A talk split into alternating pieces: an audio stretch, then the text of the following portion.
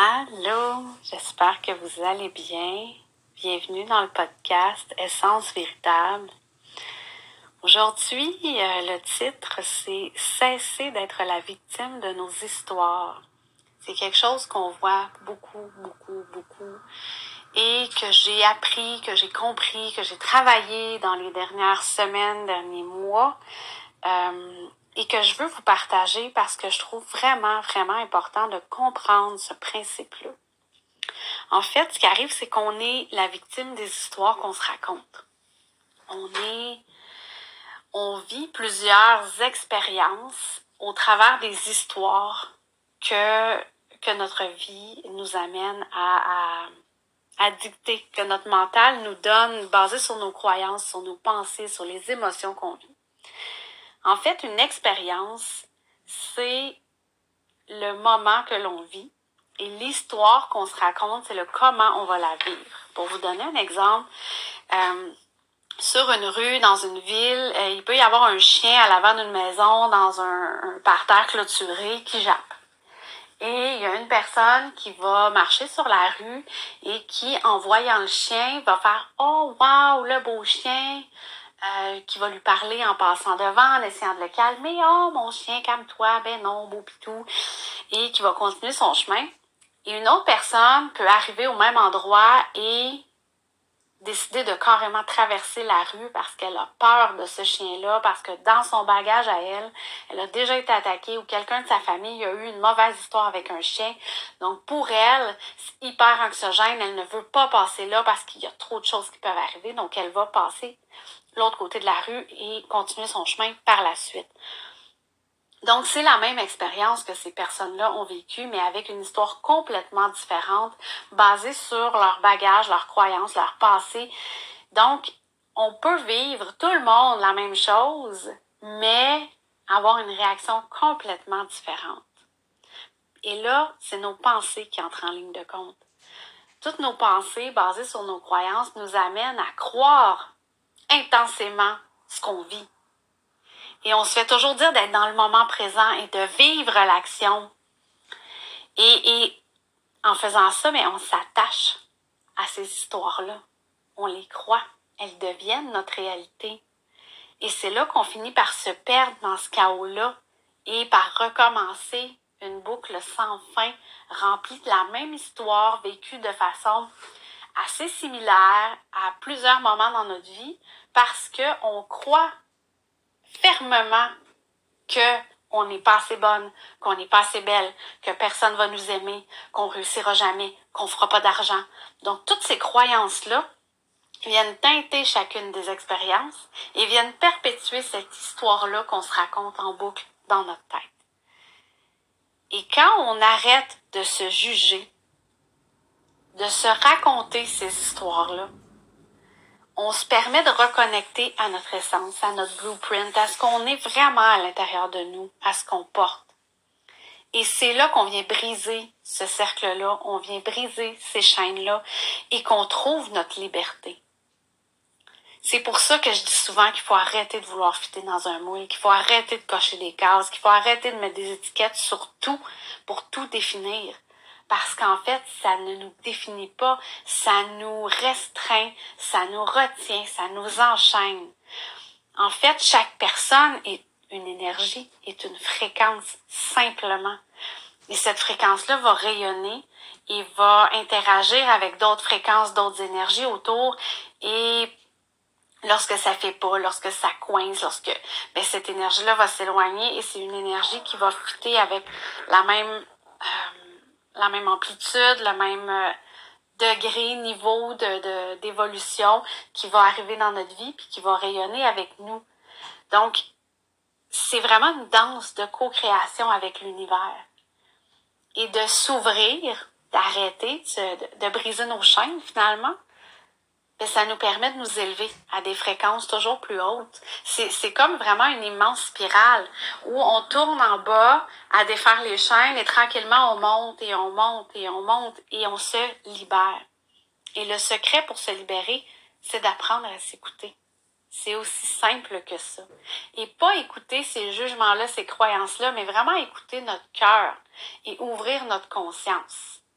de descendre de notre mental qui est rationnel, qui fait ça pour nous protéger avec notre ego, de descendre cette énergie-là vraiment dans notre cœur, dans notre corps, et d'aller écouter le petit murmure de notre intuition qui est connecté à notre higher self et à notre higher mind et, et, à notre âme carrément et à la source et à l'univers. Et bref, tout est interconnecté, mais, mais vraiment d'aller descendre dans notre cœur et de se demander comment je file aujourd'hui pour vrai? Qu'est-ce que j'ai vraiment envie de faire?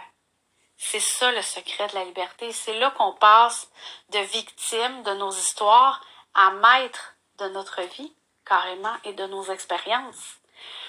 On sort carrément du contrôle et c'est un immense lâcher-prise qui demande beaucoup de courage parce qu'on n'arrive pas à, on retient plus rien, là. On contrôle plus et on accepte que le chaos peut rentrer dans notre vie à tout moment. Et en arrêtant de résister, en étant conscient, c'est comme ça qu'on arrive à, à stand in the fire without burning se tenir debout dans un feu sans se brûler, se tenir debout fermement enraciné au milieu d'une tempête. C'est là qu'on peut affronter vraiment n'importe quoi. Et c'est votre décision de faire ça ou non. Vous pouvez choisir de continuer de rester dans votre cercle et de, de, de, de continuellement tourner en rond dans, dans votre vie parce que vous n'êtes pas prête. Et c'est parfait, là. Vous avez pleinement le droit. Puis je dis pas que ça va être facile de décider du jour au lendemain de ne plus rien contrôler. C'est des petits baby steps, des petits pas un à la fois. Parce que oui, on va souffrir encore. Parce que oui, il va y avoir des émotions, des inconforts. Y avoir des manques dans votre vie. Et tout ça va continuer d'exister. Mais c'est votre façon d'y faire face qui va complètement changer. Qui va faire que vous allez être aligné que vous allez être pleinement ancré et que ce manque de contrôle-là ne vous dérangera plus. Vous allez être capable de dire, ah ouais, quoi d'autre maintenant? Montre-moi en plus. Votre prison, c'est vous qui la faites. C'est vous qui vous enchaînez vous-même. Et plus vous résistez, plus vous allez perpétuer ce cycle-là. La vie va continuer d'être faite de haut et de bas. Il faut arrêter de penser que les hauts sont parfaits puis que les bas sont un échec c'est pas vrai. Il y, a, des journées où vous allez briller puis être au top de ce que vous faites, puis vous allez être hyper bien. Puis il y a d'autres journées où vous allez avoir l'esprit ailleurs, où il n'y a rien qui va fonctionner, où ça va vous prendre un temps fou effectuer une petite tâche hyper simple. Est-ce que ça veut dire que vous avez échoué? Non. Vous avez juste écouté votre ressenti. Et les journées où ça coince, c'est là que c'est encore plus important d'écouter votre ressenti. Parce que parfois, c'est juste un message pour vous dire d'arrêter de fighter, d'arrêter d'aller contre quelque chose, que c'est peut-être pas le bon moment de faire ça, que vous allez peut-être devoir attendre, peut-être que vous n'en savez pas assez avant d'aller faire ce nouveau pas-là, puis que le pas de recul que vous allez prendre, le temps de pause avant de vraiment sauter le pas, puis que la vibration soit là pour vous dire vas-y, ben c'est des signes. Il faut les écouter, ces moments-là. Si vous pouvez dire, euh, ah, moi là, je vais m'entraîner cinq jours semaine parce qu'il faut vraiment que je me remette en forme, parce que là, l'été s'en vient, puis je suis tannée de ma bédaine molle, puis j'ai vraiment envie d'être dans ma shape cet été pour pouvoir aller faire du paddleboard, aller faire du hiking, euh, je veux faire de la plage, je veux me sentir bien dans mon corps, fait qu'il faut que je m'entraîne cinq jours semaine. Mais le mercredi, je l'ai pas faite parce que j'ai eu une journée de débile, j'étais fatiguée, j'étais brûlée. Est-ce que vous allez vous sentir coupable? Probablement, parce que vous vous étiez mis en tête un horaire très, très restrictif dans lequel vous deviez cocher des cases, vous deviez faire des choses dans un temps voulu pour arriver à un résultat X. Et si vous vous disiez, mais c'est parfait comme ça, j'ai suivi mon feeling du moment, j'avais pas l'énergie pour le faire, j'ai décidé de pas m'entraîner, et si votre corps était content que vous ayez pris cette décision-là, est-ce que ça va faire que vous allez passer un plus mauvais été parce qu'une fois dans la semaine, vous avez accepté d'écouter votre corps?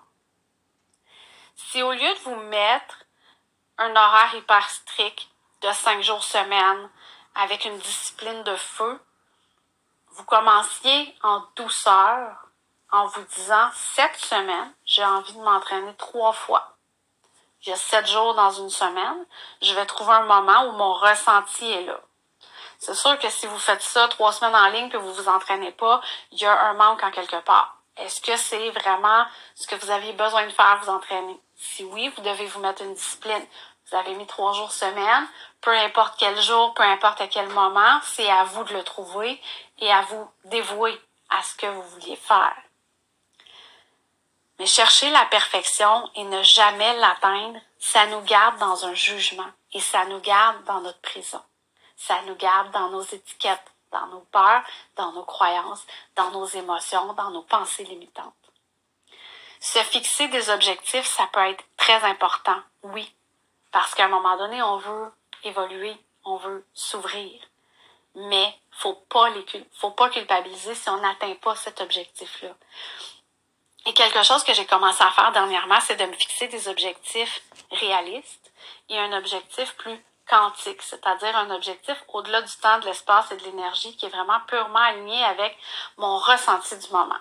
Donc, si je vais me fixer un objectif de, je sais pas moi, euh, c'est vraiment au niveau de ma business que je veux faire ce genre d'exercice-là le plus souvent possible.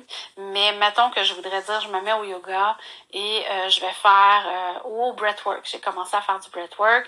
Donc, euh, je vais faire, pour moi, chaque jour, c'est pas possible, mais quatre fois semaine, c'est mon objectif réaliste.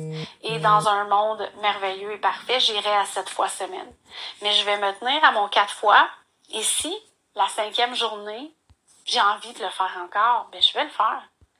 Donc, c'est vraiment d'aller se fixer un objectif qui est plus grand que tout, qu'on pense pas qu'on va être capable d'atteindre, mais d'y aller dans une énergie d'ouverture et de et si c'était possible de le faire?